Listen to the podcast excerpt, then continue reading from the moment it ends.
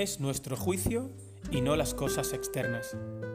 Epicteto nos recuerda que estamos a cargo de nuestros juicios sobre las cosas y nos trae un nuevo ejemplo de Sócrates. Bienvenidos al episodio 53 del podcast Meditaciones Estoicas, la versión en español del canal del mismo nombre dirigido por el profesor de filosofía del City College de Nueva York, Massimo Piliucci. En cada episodio se compartirán reflexiones y pequeñas dosis de la sabiduría de los antiguos filósofos estoicos de Grecia y Roma. Puedes encontrar el original en inglés en anchor.fm barra Stoic Meditations y en cualquier plataforma de suscripción. Las reflexiones de hoy provienen de Epicteto, en discursos 1.11.37 y 1.12.33. Nosotros, y no las cosas externas, somos los maestros de nuestros juicios. Sócrates no estaba en prisión porque eligió estar allí. Estas dos citas tan breves nos llevan al corazón del tratamiento que Epicteto hace de la filosofía estoica.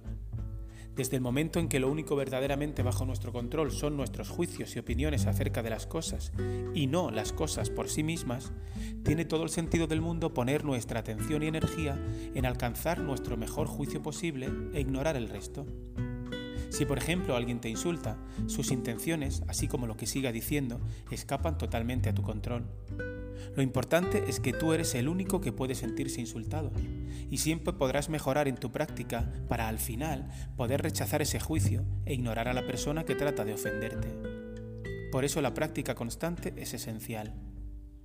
La segunda cita sobre Sócrates es muy interesante, ya que sabemos que fue condenado a muerte por los atenienses bajo los cargos de impiedad, es decir, no creer en los dioses oficiales y corrupción de los jóvenes por su constante cuestionamiento de todo. ¿Por qué dice Epicteto que Sócrates no estaba en prisión porque él eligió estar allí? Porque Sócrates conocía exactamente lo que iba a suceder durante su juicio, y aún así continuó provocando a los atenienses al sugerir que le deberían poner una pensión por sus servicios a la ciudad en lugar de condenarlo.